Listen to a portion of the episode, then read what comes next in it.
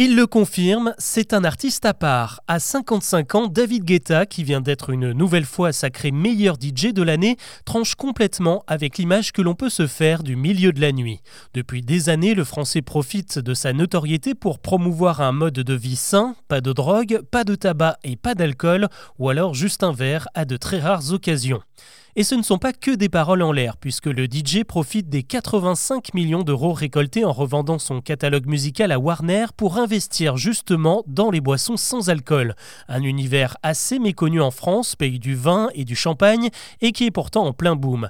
David Guetta vient de devenir actionnaire minoritaire de la marque Lyers, qui propose à peu près tout ce que l'on peut trouver derrière un bar, du gin au bourbon, mais sans une goutte d'alcool.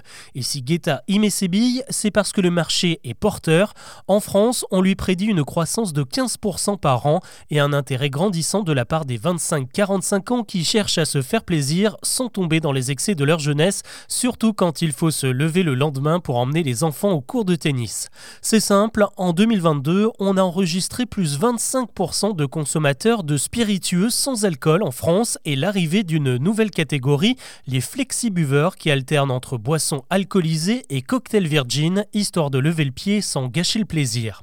Et qui dit engouement dit forcément business. En France, de nouveaux acteurs apparaissent comme JNPR qui a levé plus d'un million d'euros l'an dernier et propose des spiritueux à base de genièvre, de verveine ou de gingembre avec une promesse en slogan Réinventer l'apéritif. Et finalement, tout le monde s'y met. La marque américaine Captain Morgan vient de dévoiler son premier rhum sans alcool, idem pour Martini. Chez nous, Cronenbourg a déjà inondé le Tour de France, la Coupe du Monde de rugby et bientôt les JO avec sa bière Tourtel Twist.